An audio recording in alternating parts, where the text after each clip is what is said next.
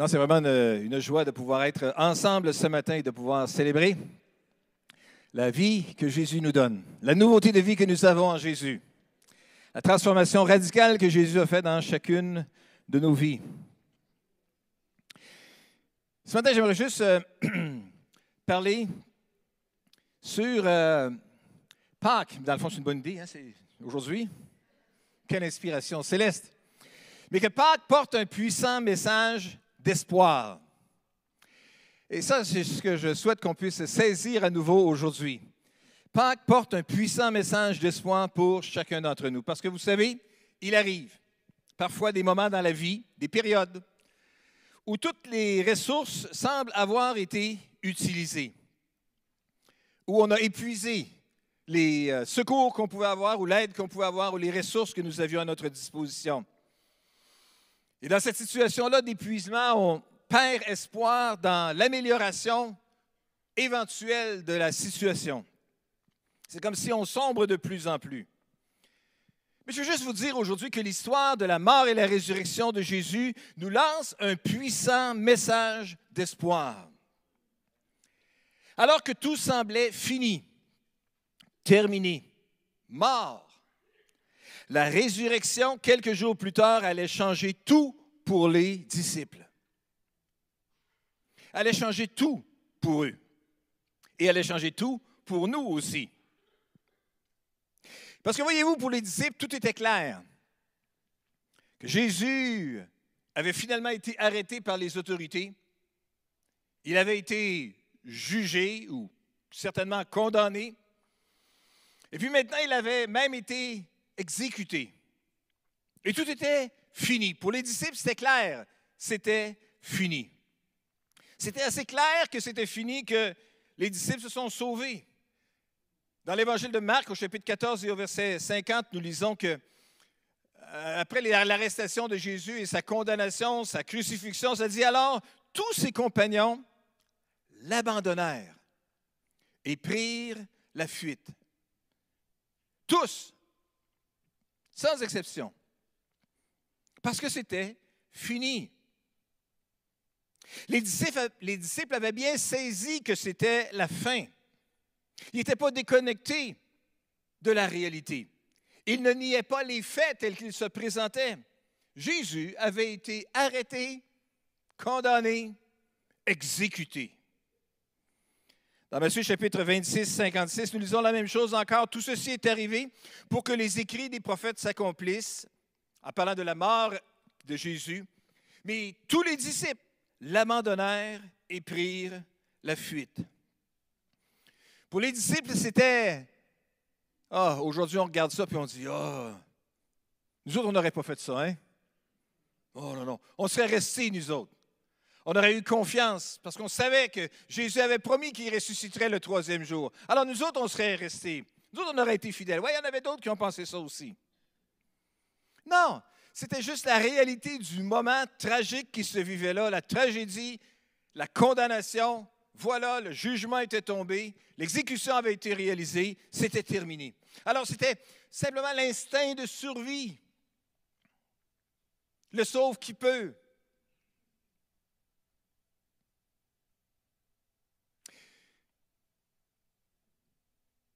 Vous roulez dans un autobus avec un groupe d'une quarantaine de personnes. Un voyage organisé que vous avez planifié depuis des années, que vous souhaitez vraiment réaliser.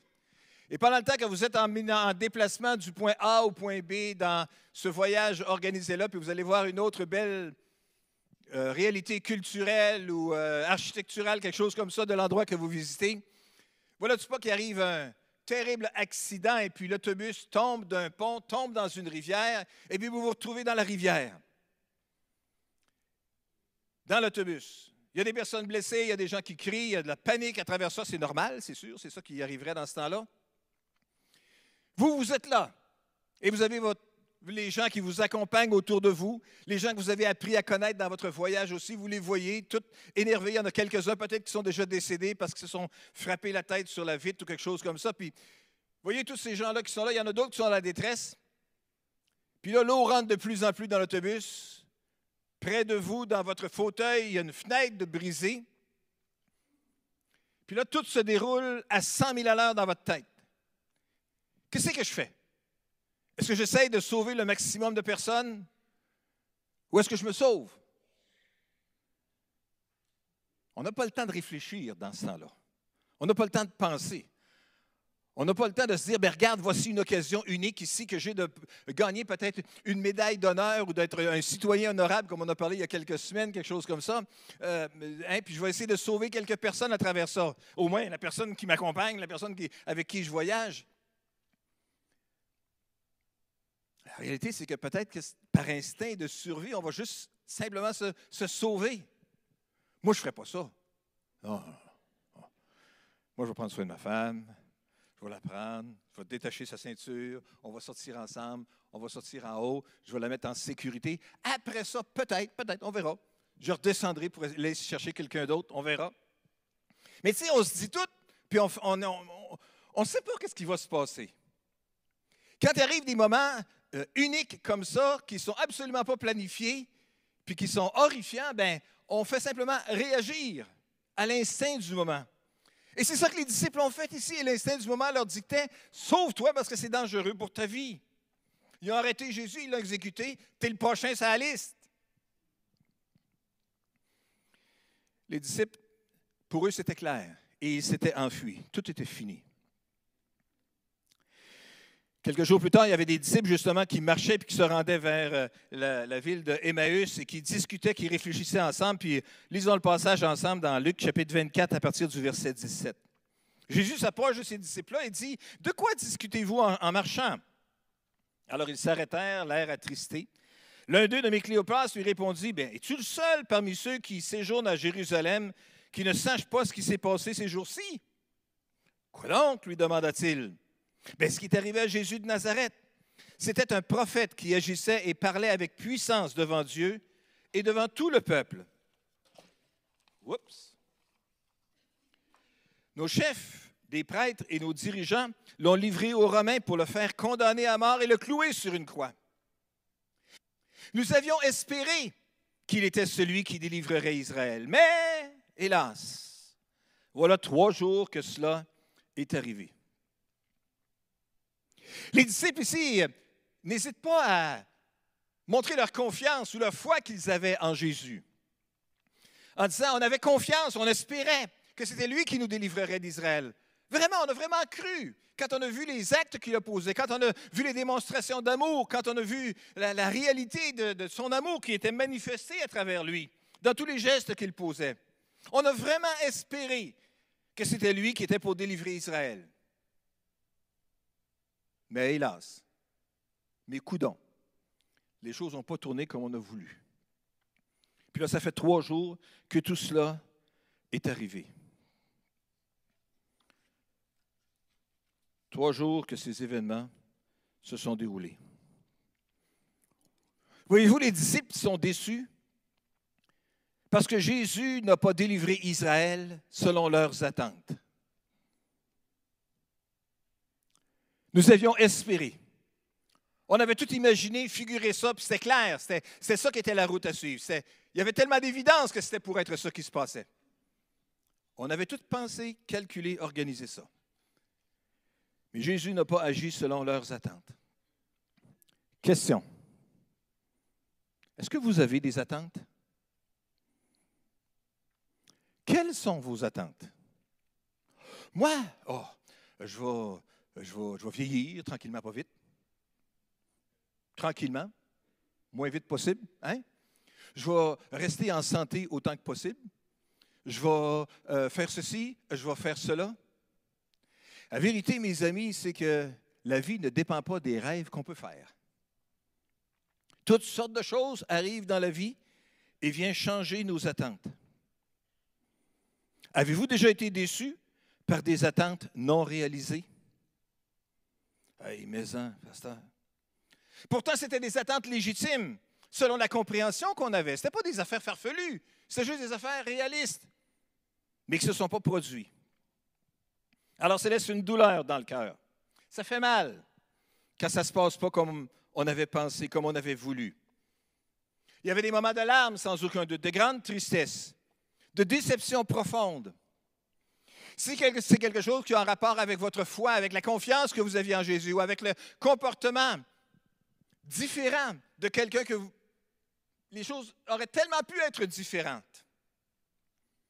Mais voilà peut-être que le choix de quelqu'un d'autre vous est imposé et forcé, et puis ça vous laisse avec cette profonde déception-là.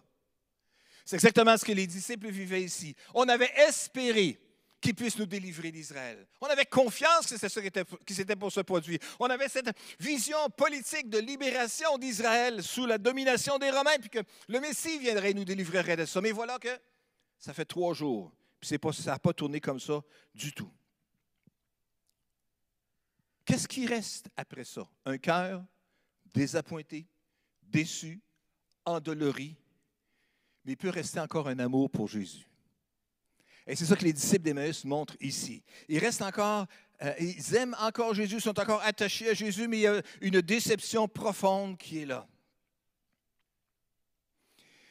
Mais voyez-vous, eux autres, ils ne voyaient pas ce que Jésus avait véritablement accompli.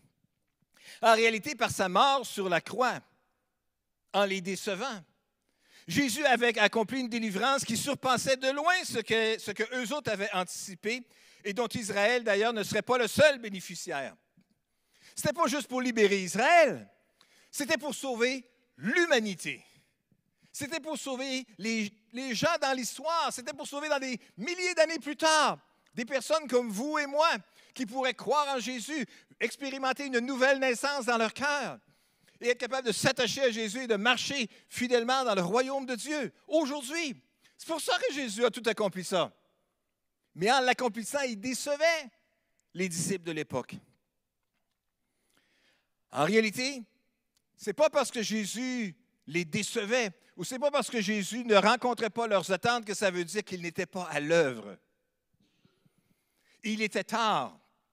Il était très tard dans l'évaluation qu'ils avaient des comment les choses devaient se produire. En fait, il était trop tard, c'était fini maintenant.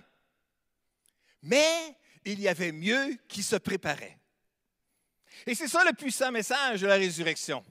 Même lorsque toutes les choses semblent être terminées, semblent être finies, semblent être passées date, c'est fini, les attentes ne seront pas répondues. Parfait, peut-être que nos attentes ne seront pas répondues, mais ça ne veut pas dire que Dieu a dit son dernier mot. Pourtant, Jésus les avait avertis. Dans, dans Marc, pardon, chapitre 14, verset 27, Jésus leur dit, il parle à ses disciples peu de temps avant son arrestation, sa mort et tout ça, il a dit, vous allez être ébranlés dans votre foi. Car il est écrit, je frapperai le berger et les brebis s'enfuiront de tous côtés. Mais quand je serai ressuscité, je vous précéderai en Galilée. Dans le fond, Jésus les avertissait, leur disait, vous allez vous faire brasser par après. Vous allez assez vous faire brasser vous allez vous sauver. Mais c'est pas grave. Vous allez vous faire brasser, vous allez vous sauver, mais savez-vous quoi? Il y aura un avenir après ça. Je vais ressusciter, puis on se reverra en Galilée. Alors Jésus les avertit. Jésus leur donne un avertissement de ce qui était pour se produire. Alors Pierre, vocal, verbal, qui affirme euh, avec force ses convictions, dit au, au, verset 27, Pierre déclara, Même si tous les autres étaient ébranlés, moi pas. Hein? Même si la gang des autres petits. Quelle opinion avait-il de lui, Pierre? Hein? Hein? Comment qu'il se voyait, lui? Hein? Comme un différent, classe à part. Il y avait Pierre, puis il y avait les autres. Hein?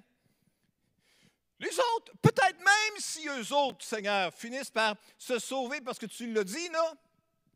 Puis dans le fond, la plupart du temps, tu as raison. Hein? Tout le temps, tu as raison. Même si les autres seraient ébranlés, moi pas. Jésus qui connaissait Pierre mieux que lui-même lui dit, Vraiment, je te l'assure aujourd'hui, oui, cette nuit même, avant que le coq ait chanté deux fois, tu m'auras renié trois fois. Ah! Mais Pierre protesta avec véhémence, hein, avec vigueur. Même s'il me fallait mourir avec toi, je ne te renierai pas. Et Pierre était assez convaincu, assez convaincant, que la Bible nous dit que tous disaient la même chose. Oui, oui, oui, oui, oui. Hein? Ça, c'est le système de leadership. Hein. C'est quelqu'un qui, affirme fort ses attentes et sa compréhension et sa vision de la chose. Voici comment ça va se passer. Peut-être qu'on va se faire brasser, mais Seigneur, on ne te lâchera pas, c'est sûr. Tu as tellement trop fait pour nous autres. Quelques heures plus tard, malgré qu'ils avaient tout affirmé, non, non, non, jamais on fera ça, Seigneur, ils se sont sauvés. Jésus les avait avertis. Question. Pour vous à la maison, et nous ici,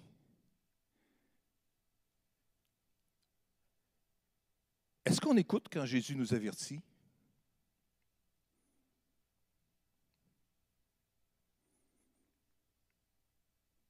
Si Jésus devait nous avertir, est-ce qu'on écouterait? Ou est-ce qu'on n'aurait pas la tentation toute humaine de Pierre, l'attitude pierraine, pierroise, en tout cas, l'attitude de Pierre, d'affirmer plutôt avec force nos prévisions, nos attentes, en disant voilà ce qui va se passer? Hmm. Généralement, on a cette attitude humaine, profondément humaine, égoïste, orgueilleuse, de penser que c'est nos idées qui vont dominer. Hein? Hein? Hein? Si on était au gouvernement, là, tu sais comment on réglerait ça, nous autres? Hein? Nous autres, on les mettrait haut, pas, m'a dire une affaire. Nous autres, ça marcherait dans les hôpitaux si c'était nous autres qui étaient là. On changerait toutes les lois du travail, on changerait ci, on changerait ça, changerait les syndicats s'il le faut, on changerait toute la patente. Mais je te dis que ça marcherait si nous autres on était là, on réglerait la question. Hein? Ah oui, on pense de même quand on est des gérants d'estrade, puis on n'a pas le pouvoir entre les mains, puis on ne réalise pas toute la complexité de ce que ça peut être. On a des attentes, on a des idées, on a des convictions peut-être même. Mais quand même qu'on les affirme avec force, ce n'est pas garanti que c'est ce qui va se passer non plus. Et Pierre affirmait, et tous les autres disciples convaincus avec lui, jamais de la vie ça va arriver, Seigneur. Nous autres, on va, on va te suivre jusqu'au bout. Mais Jésus les avait avertis. Juste un petit mot ici. Écoutons les avertissements de Jésus. Quand Jésus nous avertit, quand Jésus nous parle à travers les Écritures, à travers son esprit, à travers la parole, à travers différentes circonstances qu'on peut vivre, un disciple sage de Jésus va être capable de juste s'arrêter, se mettre de côté un peu, puis de dire, bon, on va juste s'arrêter un moment, puis on va réfléchir un peu là-dessus. Arrêtons et réfléchissons, pensons, écoutons attentivement l'avertissement de Jésus. Vous vous souvenez de l'histoire de Marthe et Marie qui sont dans la maison et puis hein, Marthe qui se prépare à bien servir Jésus, qui est une bonne madame accueillante, qui sait comment il faut faire les choses et puis hein, elle a les, mains dans le plat et dans le service. Et puis Marie, elle qui se s'inquiète pas de ça pantoute et du protocole, elle est juste assise au pied de Jésus puis elle écoute Jésus. Et pourtant, Jésus dit, Marie a choisi la bonne part. Ce qui ne veut pas dire de ne pas servir, ce qui ne veut pas dire de ne pas organiser, ce qui ne veut pas dire de ne pas planifier. Ce n'est pas ça que ça veut dire. Mais qu'il y a quelque chose de plus important. S'arrêter et écouter Jésus. C'est ça qui est le message important ici. Est-ce qu'on le fait? Quand on lit cette histoire-là, on se voit tous comme des maris. Ben, des marios, disons, là. Hein? Mais on se voit tous comme cette personne-là qui est assise au pied de Jésus et qui prend le temps de l'écouter. L'est-on vraiment? Et quand il parle, est-ce qu'on écoute comme il faut? Et quand il nous avertit, est-ce qu'on écoute les avertissements de Jésus? Hmm. Ah, mes amis, on a tellement avantage à s'arrêter et à écouter Jésus. Pour les promesses qu'il nous fait, pour les affirmations qu'il nous fait, en nous décrivant ce qui va se produire dans l'avenir, en nous décrivant les projets de paix et non de malheur qu'il a pour chacun de nous autres, en nous, avertissant peut-être des dangers qui peuvent se présenter devant nous. Que d'avantages il y a pour les enfants de Dieu d'écouter attentivement? Les disciples n'ont pas écouté les avertissements de Jésus, ont plutôt affirmé leurs attentes avec force, mais ça ne les a pas amenés plus loin nécessairement. Les prévisions de Jésus ou les avertissements de Jésus ont fini par se réaliser aussi. Pourtant, Jésus avait déjà, dans un autre épisode auparavant, donné un message d'espoir, alors que les choses semblaient troublées, troublantes, difficiles et même euh, irréalisables peut-être. Dans Luc chapitre 8, verset 49, nous lisons ensemble, C'est l'épisode ici de la guérison de la fille de Jairus, le responsable de la synagogue, qui se produit entre le moment où euh, Jairus demande à Jésus de venir chez lui, Jésus qui s'en va chez lui, et pendant le temps qu'il s'en va, ben, il y a la femme, vous vous souvenez, qui avait cette hémorragie qui se glisse et se faufile dans la, foule, touche le bord du vêtement de Jésus, expérimente la guérison. Jésus s'arrête puis affirme à la femme que, hey, le, geste que tu as posé là, Dieu t'a véritablement guéri, hein? ta foi t'a sauvé, ta foi t'a guéri. Et puis quand finalement, après ça, la, journée se poursuit, entre les, les, minutes se suivent, voilà que Jésus ici est en, interaction avec la femme qui avait l'hémorragie, et puis Jairus qui attend encore que Jésus puisse être capable de poursuivre son chemin. Jésus est en train de parler avec la femme. Et au verset 49, nous lisons, il parlait encore quand quelqu'un arriva de chez le responsable de la synagogue et lui dit, Ta fille vient de mourir n'importune plus le maître. C'est plus la peine de badrer Jésus, il est trop tard. Ta fille vient de mourir. N'importune plus le maître. En entendant cela, Jésus dit à Jairus, Ne crains pas, crois seulement, ta fille guérira. Alors qu'il est tard, très tard, trop tard. Jésus porte le message d'espoir ici à Jairus et lui dit, ne crains pas, crois seulement, ta fille guérira. Verset 51, une fois arrivé à la maison, il ne permit à personne d'entrer avec lui, sauf à Pierre, Jean et Jacques, ainsi qu'au père et à la mère de l'enfant. Mais ce n'était partout que pleurs et lamentations. Jésus leur dit, ne pleurez pas, elle n'est pas morte, elle est seulement endormie. Mais les gens se moquaient de lui car il savait qu'elle était morte. C'était clair. Savait. Plus de poux, plus de hain. Comment on vérifie que quelqu'un est vraiment décédé? Ben, aujourd'hui, il y a toutes sortes de choses qu'on peut brancher, puis on vérifie, puis quand ça fait hmm, parce que c'est terminé. Hein? Il y avait des périodes où est-ce qu'on ne savait pas tant que ça, puis les gens arrêtent de respirer pour un bout de temps, peut-être parce que le pouls est tellement faible, on ne le sentait pas. Mais il y avait des périodes où est-ce que les gens mordait le corps de la personne pour savoir s'il réagissait ou non. C'est de là que vient l'expression les croque-morts. Les gens qui embaumaient les gens. Ils pognaient de morder sur le gros orteil pour s'assurer qu'il était vraiment mort. C'était une époque révolue, disons ça comme ça. Hein? L'expression est restée. Ouais, je sais, vous avez planifié euh, toutes sortes de bonnes choses à manger aujourd'hui, puis là, je vous arrive avec ça, là. Vous n'êtes pas obligé de méditer là-dessus toute la journée, quand même. Vous avez le droit de passer à un moment donné dans votre esprit cette, image-là ici. Mais tu sais, tout ça pour dire que quand on sait, je ne sais pas à l'époque de Jésus quel, était le moyen pour vérifier que la personne était véritablement décédée, mais il y avait des moyens.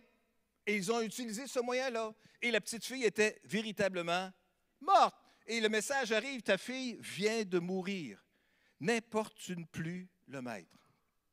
Vois-tu, quand c'est fini, c'est fini. Ça ne sert à rien de se conter des histoires. Voyons la vérité en face. Tout le monde sait que la mort, c'est la fin.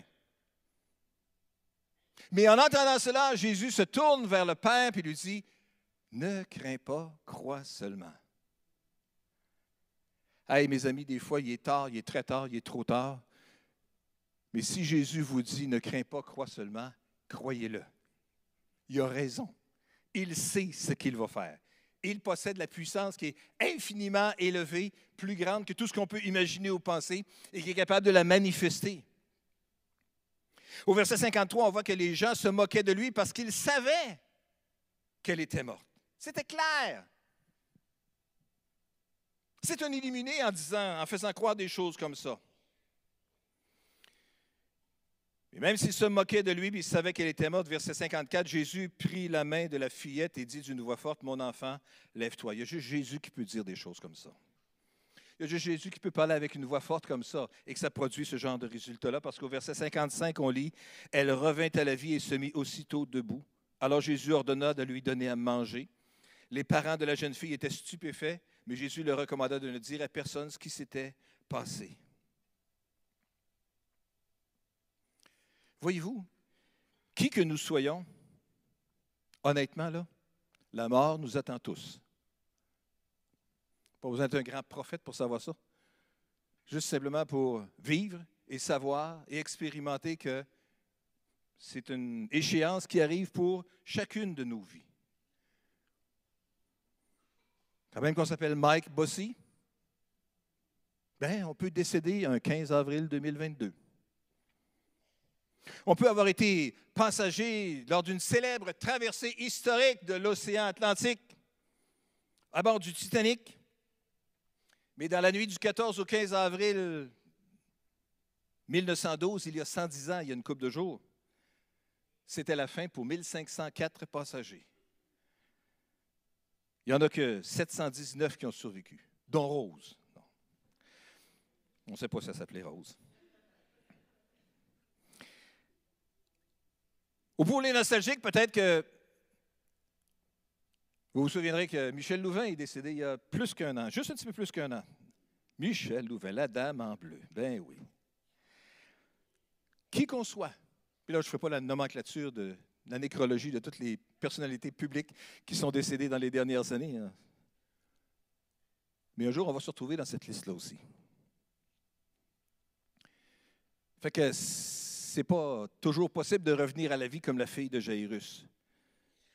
Mais le message que Jésus donne ici à Jairus, c'est que devant la réalité, malgré la mauvaise nouvelle, Jésus dit et affirme encore, ne crains pas, crois seulement. Pour la fille de Jairus, ça a été la guérison. Pour le croyant, pour vous et moi, ça peut être la certitude de la vie éternelle, de quelque chose de meilleur ailleurs. Le message, dans le fond, c'est que quand tout semble fini, terminé, mort. Un autre dénouement est peut-être bien en préparation. Et c'est exactement ce qui se passait avec Jésus et avec ses disciples. Le jour de la résurrection de Jésus, au verset 19 de Jean chapitre 20, nous lisons que ce même dimanche, dans la soirée, les disciples étaient dans une maison dont ils avaient verrouillé les portes parce qu'ils avaient peur. Ils venaient de sauver deux jours plus tôt parce qu'ils savaient comment que leur vie était en danger. Ils avaient barré la porte le soir du dimanche. Ils se réunissaient quand même parce qu'ils formaient un bon groupe de soutien, d'appui. Le groupe des disciples de Jésus était pour devenir un groupe de soutien suite au décès de Jésus, peut-être.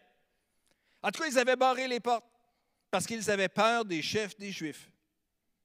Mais voilà que Jésus vint, se trouva là au milieu d'eux et leur dit, Que la paix soit avec vous. Soyez en paix. Tout en disant cela, il montra ses mains, son côté, et les disciples furent remplis de joie parce qu'ils voyaient le Seigneur. Ils sont passés de la peur à la joie en voyant Jésus. Passer de la peur à la joie, passer de l'inquiétude à l'assurance. Voilà ce que Jésus peut produire et voilà ce que le message de la résurrection peut produire dans votre cœur, dans notre cœur à chacun d'entre nous. On n'a pas besoin de... Voyez-vous, cette histoire-là, cette belle histoire de la résurrection, ce n'est pas juste une belle histoire qui distingue le christianisme des autres grandes religions du monde, mais c'est une réalité historique. C'est vrai, Jésus est vivant. Le vrai Jésus est encore vivant aujourd'hui. Et ça, c'est pourquoi on peut s'adresser à lui. Ça, c'est pourquoi on peut faire appel à lui. On peut encore s'appuyer sur lui. Et il saura nous diriger, nous guider et nous rassurer aux besoins. Jésus a dit dans Jean chapitre 11 et verset 25, Je suis la résurrection et la vie. Celui qui place toute sa confiance en moi vivra même s'il meurt.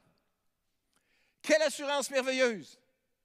Ah, peut-être que ça ne veut pas dire qu'on va rajouter quelques années à notre vie ici-bas sur la terre. Et si c'est ça, tant mieux. S'il est la volonté de Dieu, qu'il en soit ainsi. Mais ce que ça dit certainement, c'est que peu importe la longueur, la durée de notre, vie, notre existence sur la terre, si on met notre confiance en Jésus, si on a foi en lui et dans l'œuvre qu'il a accomplie sur la croix du calvaire, alors nous aurons la vie éternelle. Celui qui place toute sa confiance en moi vivra même s'il meurt. Il y a quelque chose après le vendredi saint comme le dimanche de Pâques. Il y a quelque chose comme après la mort annoncée, ou après la condamnation venue, ou après euh, la, catastrophe qui est en train de nous tomber dessus, qui peut être une transformation glorieuse que Dieu peut accomplir. Je suis la résurrection et la vie. Celui qui place toute sa confiance en moi vivra, même s'il meurt. Dans l'Épître aux Romains, au chapitre 6, l'apôtre Paul écrit Nous avons tous été ensevelis avec lui par le baptême, en relation avec sa mort, afin que, comme Christ a été ressuscité d'entre les morts par la puissance glorieuse du Père, nous aussi, nous menions une vie nouvelle. Nous avons la puissance de pouvoir vivre une vie nouvelle à cause de la puissance de la résurrection de Jésus, parce que Jésus est ressuscité. Ce n'est pas juste une belle histoire pour remplir nos pensées, notre réflexion, notre méditation, de penser que Jésus est ressuscité, donc je peux avoir confiance en lui. C'est une réalité. Vous l'avez expérimenté par la nouvelle naissance, la transformation de votre cœur, l'espérance qui est née dans votre cœur, l'assurance que Dieu vous avait pardonné vos péchés, le poids de la culpabilité qui a été déplacé de vos épaules et puis que soudainement vous vous sentiez tellement léger. Lorsque vous avez connu Jésus comme votre sauveur personnel, quelle transformation ça a fait dans votre vie? L'herbe était plus verte, le ciel était plus bleu, les oiseaux chantaient mieux, toutes sortes de choses comme ça peuvent se produire quand soudainement quelqu'un vient à une nouvelle naissance, expérimente une vie à nouveau. Mais ce n'est pas juste quelque chose qui est beau et qui est le fun pour le moment qui est en train de se produire là, mais c'est quelque chose qui peut durer encore et encore.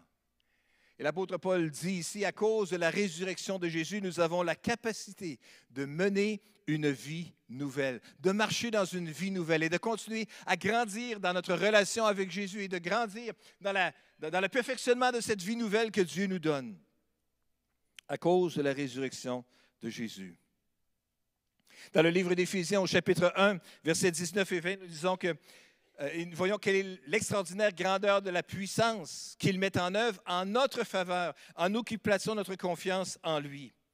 Cette puissance, en effet, il l'a déployée dans toute sa force en la faisant agir dans le Christ, lorsqu'il l'a ressuscité d'entre les morts et l'a fait siéger à sa droite dans le monde céleste.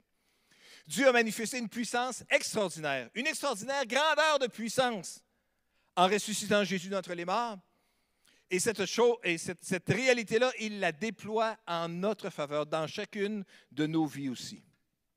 Alors la puissance de la résurrection peut agir dans chacun de nos cœurs et dans chacune de nos vies aujourd'hui. Et c'est ça que Dieu veut qu'il puisse réaliser dans chacune de nos vies. Alléluia. Est-ce qu'on peut se lever ensemble? Je pourrais juste inviter les musiciens à revenir à nouveau, s'il vous plaît.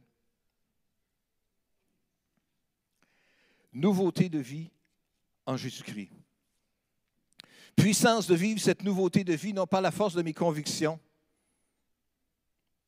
par la détermination de mon tempérament, par la proclamation forte de mes attentes qui vont absolument se réaliser. Non. Humblement, en fléchissant le genou et en disant, Seigneur, que ta volonté soit faite, sur la terre comme au ciel. Mais voyez-vous, alors qu'on vit des moments pénibles ou difficiles, alors que toute l'évidence autour de nous semble nous persuader que c'est vraiment fini. Moi, je veux vous dire que l'histoire de la mort et la résurrection de Jésus nous démontre, nous envoie le puissant message d'espoir, que ce n'est pas parce que je suis persuadé que c'est fini que ça veut dire que c'est fini. Parce que j'ai besoin de voir la situation comme Dieu voit, afin d'être capable de vivre comme Dieu veut que je vive. Mais nous vivons dans un monde euh, très pratique, très matérialiste, très, très, très réel qu'on peut toucher, puis on n'est pas toujours capable de voir les réalités du royaume. Dieu comprend ça? Juge pas ça. Condamne pas ça. Mais dans le milieu de tout cela, je crois que Dieu veut quand même aujourd'hui nous envoyer à chacun d'entre nous aujourd'hui un puissant message d'espoir. Que Dieu veut nous ouvrir les yeux pour qu'on puisse voir comme Dieu voit afin que dans notre vie de tous les jours, on puisse vivre comme Dieu veut qu'on vive ensemble. Seigneur, nous te remercions aujourd'hui pour ta grâce. Nous te remercions pour le salut que nous avons en Jésus. Nous te remercions pour la nouveauté de vie que nous avons en Jésus. Nous te remercions pour le puissant message d'espoir qu'il y a dans la résurrection. Que ce n'est pas parce que c'est fini que tout est fini. Ce n'est pas parce que tout semble fini que ça veut dire que c'est véritablement fini. Et que même si ça venait qu'à finir, alors qu'on met notre confiance en toi. Quand bien même on devait mourir, tu nous as affirmé, et tu nous affirmes encore aujourd'hui, qu'on vivra. qu'il y aura un avenir. Non seulement qu'on vit, mais qu'on vivra, qu'il y aura un avenir dans le futur, dans l'avenir. Et Seigneur, je veux juste te prier aujourd'hui que ce puissant message d'espoir puisse résonner dans chacun de nos cœurs aujourd'hui. Tu vois nos cœurs et nos vies. Tu vois les, les fois où peut-être on n'a pas écouté comme il faut ou attentivement, suffisamment, les avertissements que tu voulais nous donner et que conséquemment on a été bouleversé, bousculé. Tu connais quelles sont les attentes qu'on a eues et les désappointements, les déceptions, les échecs que nous avons expérimentés. Mais Seigneur, ce matin, euh, au-delà des attentes non répondues, nous tournons nos regards vers toi qui est le Jésus qui est vivant aujourd'hui et qui règne au siècle des siècles et qui siège à la droite de Dieu aujourd'hui et qui, selon la parole, est là pour intercéder en notre faveur. Alors aujourd'hui, Seigneur, nous te prions, ouvre nos yeux, Seigneur, ouvre les yeux de nos cœurs pour que nous puissions saisir la grandeur de ta puissance que tu veux manifester dans chacune de nos vies, afin que nous soyons capables de mener une vie dans l'intégrité, dans la droiture, dans la justice, comme tu le veux en chacun d'entre nous. Seigneur, fais-le dans nos vies. Accomplis cette transformation et nous te donnerons à toi seul la gloire, notre Père, dans le nom puissant de Jésus. Amen et Amen.